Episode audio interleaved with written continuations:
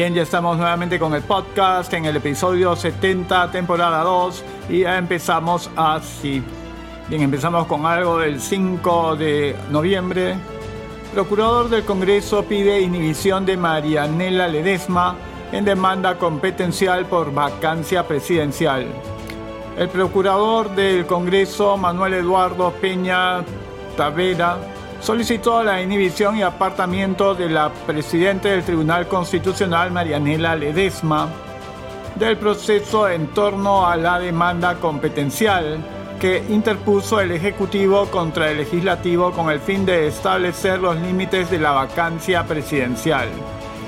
De acuerdo a Peña Tavera, Ledesma habría adelantado opinión tras una entrevista que sostuvo esta con el diario Perú, afectando gravemente a la imparcialidad del cargo que ostenta.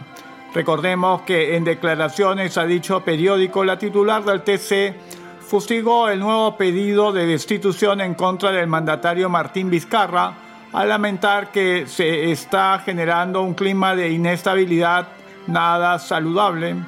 Lamentablemente se está generando un clima de inestabilidad nada saludable, sobre todo en época electoral, esta etapa debería más bien tener la mayor estabilidad y tranquilidad. Necesitamos tener una pausa, una calma política, por lo menos para levantarnos de la epidemia, opinó. Adicionalmente, Marianela Ledesma dijo que el Parlamento estaría viendo cómo conquistar y arrebatar el poder en lugar de estar pensando cómo reactivamos la economía Estamos pensando en cómo conquistar el poder y cómo lo arrebato, reprochó. Por lo declarado, el procurador Manuel Eduardo Peña Tavera considera que Ledesma ha dado a conocer de manera pública su posición explícitamente subjetiva, peyorativa en extremo al Congreso de la República, evidenciando con ello una total vulneración al principio de imparcialidad. Bien, y continuamos con algo del 4 de noviembre. Hay desfase entre la recuperación de la economía y la del empleo formal. El empleo formal se está acercando a los niveles que presentaba antes de la pandemia y el decreto de urgencia 127-2020 que promueve la recuperación de mano de obra acelerará este proceso, sostuvo la viceministra Janet Novorikawa precisó que antes de la pandemia el número de trabajadores formales alcanzaba los 3.7 millones y hoy se registran 3.2 millones, 86.5%. Lo que queremos es lograr que esa recuperación sea mucho más rápida, dijo. Con el subsidio a la planilla queremos generar una inyección que ayude a apostar por empleo formal, sostuvo explicó que se está percibiendo un desfase entre la recuperación de la economía y el empleo formal, lo cual llevó a la aprobación del decreto de urgencia 127-2020. Esta intervención en la planilla es para que la reactivación venga acompañada de la generación de empleo formal, enfatizó. El viceministro de Trabajo José Luis Parodi señaló que alrededor de 350.000 trabajadores se beneficiarán del subsidio para incentivar el empleo formal. Dijo que supone un esfuerzo del gobierno de más de 800 millones de soles. Un empleador no tendría incentivo para sacar a un trabajador y contratar a otro porque el subsidio está hecho para aplicarse cuando hay incremento de trabajadores respecto de la planilla del mes anterior, agregó. La viceministra Noborikawa precisó que el subsidio está dirigido a crear puestos de trabajo de hasta 2.400 soles. Una vez que las empresas califican, acceden a un subsidio que va desde 35% hasta 55% del costo de la planilla. El subsidio es por seis meses. En los primeros tres meses, el Estado paga entre el 35 a 55% en los últimos tres meses la tasa baja a la mitad, subrayó. Bien, continuamos con información del 4 de noviembre. Gobierno verá si observa ley de retiros de las AFP. El presidente Martín Vizcarra afirmó ayer que el gabinete espera el análisis del MEF sobre la norma del Congreso que autoriza el retiro de aportes de las AFP para decidir si las observa.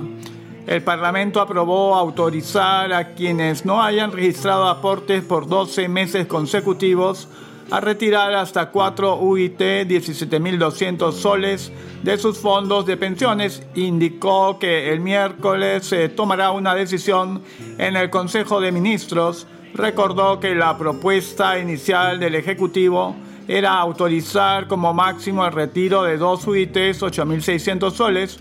Tiempo atrás el premier Walter Martos adelantó que el gobierno observaría la norma haría una contrapropuesta al Congreso. Sin embargo, Vizcarra señaló que esa decisión no es individual, sino colegiada del Consejo de Ministros. No obstante, se supo que el retiro de fondos por hasta 17.200 soles afectaría a los afiliados, según advirtió el catedrático de la Universidad del Pacífico, Enrique Castellanos.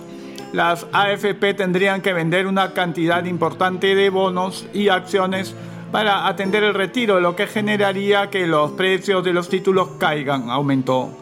Castellanos destacó que según cálculos de la Asociación de AFP, el retiro de los afiliados sin aportes en los últimos 12 meses implicaría la salida de 13 mil, millones de soles del sistema, alrededor de un 10% del fondo pensionario.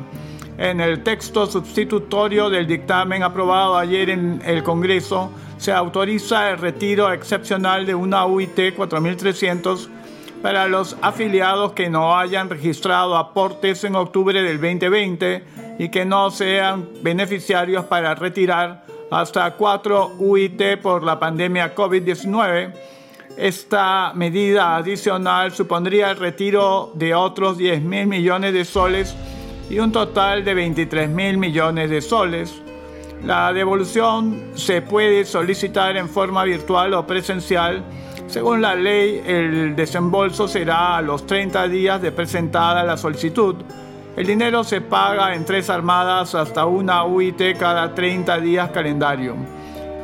La cuenta del afiliado es intangible, no puede ser objeto de descuento, compensación legal o contractual, embargo, retención o afectación por orden judicial o administrativa. Se autoriza además el retiro de hasta 4.300 soles, una UIT, a los afiliados que no registren aportes hasta octubre del 2020. Se dispone el retiro extraordinario de 4 UIT, 17.200 soles, en un solo pago a las personas que sufran enfermedades oncológicas o de hematología clínica diagnosticadas. Bien, ahora estamos con información del 6 de noviembre. Chats de WhatsApp evidencian coordinaciones para reuniones entre Vizcarra, Hernández y Camayo. Nunca he tenido una reunión con el señor Camayo, no lo conozco, dijo alguna vez el presidente de la República, Martín Vizcarra. Hoy mensajes de WhatsApp que ya se encuentran en poder del fiscal Germán Juárez Atoche, del equipo especial Lavallato, lo desmienten y corroboran varias informaciones que en las últimas semanas se han difundido en medios de comunicación. Y es que el ex ministro de Agricultura José Manuel Hernández, acaso uno de los testigos más importantes en los presuntos actos de corrupción por eh, Vizcarra cometidos, ya ha entregado sus dispositivos celulares al Ministerio Público para someter a pericias todas las comunicaciones allí contenidas. En efecto, los peritajes ya fueron realizados a través del software Celebrity UFED Touch 2, según comunica hoy Hildebrand en sus 13, y se han podido rastrear mensajes eliminados audios enviados de ubicaciones y hasta llamadas para esclarecer el caso Vizcarra. Una de las conversaciones de WhatsApp tiene que ver con las coordinaciones que el exministro Hernández realizó para que el ejecutivo Fernando Castillo Divos, presidente de ICCGSA, llegue a su residencia en La Molina en la noche del 25 de agosto del 2016 En aquella cita se habría producido la entrega de los 60 mil dólares restantes correspondientes al saldo del soborno por Vizcarra solicitado a cambio de la buena pro del hospital de Moquegua. La coordinación de este encuentro se hizo por intermedio de Rafael Granados, gerente de la compañía, quien comunicó minutos después de recibida la dirección, Fernando está en camino, pregunta por ti, a lo que Hernández respondió es mi casa. Otro de los chats en poder del fiscal Juárez es el correspondiente a la coordinación que Hernández hiciera con Vizcarra para reunirse con los empresarios Antonio Camayo, uno de los investigados en el caso Los Cuellos Blancos. Fue gracias a Hernández que el mandatario conoció al empresario de ISA Motors. Tengo unos amigos que son empresarios que te voy a presentar, comunicó Hernández a Vizcarra en, en referencia al mencionado empresario. El encuentro se habría concentrado, concretado en plena campaña presidencial de 2016. En su declaración al Ministerio Público, el ex ministro de Agricultura ha afirmado que llevó a, Camayo a una reunión de coordinación con Vizcarra al restaurante Sarcleti de la avenida 2 de Mayo en San Isidro. A la cita también acudieron el hoy congresista José Vega y el líder del partido Podemos Perú, Enrique Wong. De acuerdo con fuentes del mencionado, semanario, el presidente al presidente Vizcarra le estaría esperando ya un pedido de prisión preventiva al término de su mandato, esto porque sus actos de intromisión, intimidación, abuso de poder y uso de los recursos del Estado durante el ejercicio del cargo que ostenta habrían servido para direccionar la investigación a su favor y burlarse de la justicia, estos elementos serán considerados por el fiscal Germán Juárez Atoche cuando se evalúe un posible pedido de prisión preventiva a partir del 29 de julio del próximo año. Juárez ya levantó un acta consignando todos estos hechos, reza la publicación. Y continuamos con más información del 6 de noviembre. Edgar Alarcón dice no hay motivo para renunciar a la Comisión de Fiscalización. El legislador de Unión por el Perú y presidente de la Comisión de Fiscalización en el Congreso, Edgar Alarcón Tejada, negó renunciar a su cargo a pesar de las denuncias constitucionales que hay en su contra. No hay motivo para renunciar a la Comisión de Fiscalización si al final del proceso que está empezando el día de hoy se culmina que sí tiene razón la fiscal de la nación en denunciarme. Yo pongo mi cargo al costado, pero en este momento yo sigo siendo un investigado, señaló. Asimismo acusó que dichas acusaciones tienen un trasfondo político ya que se dieron tras la denuncia que realizó contra Martín Vizcarra cuando este era ministro de Transportes y Comunicaciones en el 2017 el trasfondo acá es un tema político. Yo estoy acá dando la cara y no me corro. Estoy acá, he venido a decirle al presidente de la subcomisión de acusaciones constitucionales que me invite lo más pronto posible para explicar. Tengo la razón, tengo la verdad de mi mano. Sostuvo en diálogo con la prensa.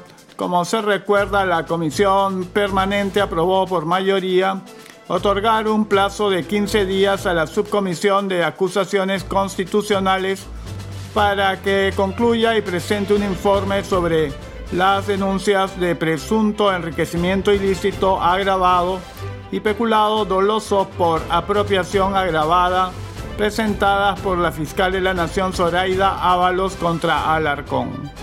Viene una más del 6 de noviembre Comisión Permanente da 15 días de plazo para investigación de denuncias contra Edgar Alarcón. La Comisión Permanente aprobó por mayoría otorgar un plazo de 15 días a la Subcomisión de Acusaciones Constitucionales para que concluya y presente un informe sobre las denuncias presentadas por la fiscal de la Nación Zoraida Ábalos contra el presidente de la Comisión de Fiscalización del Parlamento, Edgar Alarcón, de Unión por el Perú.